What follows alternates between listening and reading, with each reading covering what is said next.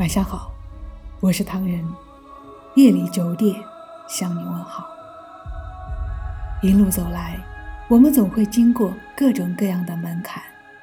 从最初不肯低头，被撞得头破血流后，才明白，适当的示弱与低头，才能顺利通过遇到的每一个门槛。可能正是一次次的挫折，让我们变得坚韧不拔。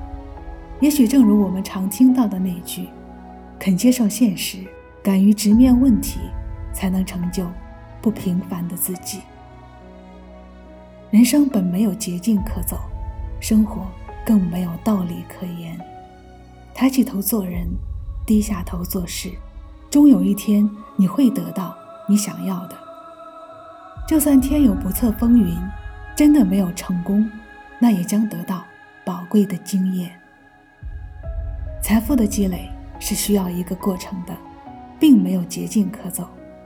就像昨天遇到一件奇葩的事情：女孩与男孩是在网上认识的，两个人相约到一家民宿玩。民宿是男孩早早就预定好的。听到这里，我们都以为是一个美好的开始，可谁会想到，结局却是无尽的残酷。本来满心欢喜的女孩，以为遇到了一个不错的男孩。一夜过后，钱包又可以鼓起来，可没有想到，一觉醒来，身边的男孩早已不知所踪。这件事情只能是茶余饭后的谈资，但也折射反映出，财富是需要慢慢积累的。想要一夜暴富，不是不可能。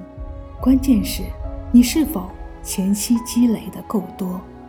要不然，就像上面所说的一样，本来你想骗别人，却没有想到被骗的竟然是自己。做一个最好的自己，做一个最真实的自己，做一个脚踏实地的自己，可能得到的不会太多，但最起码内心安逸。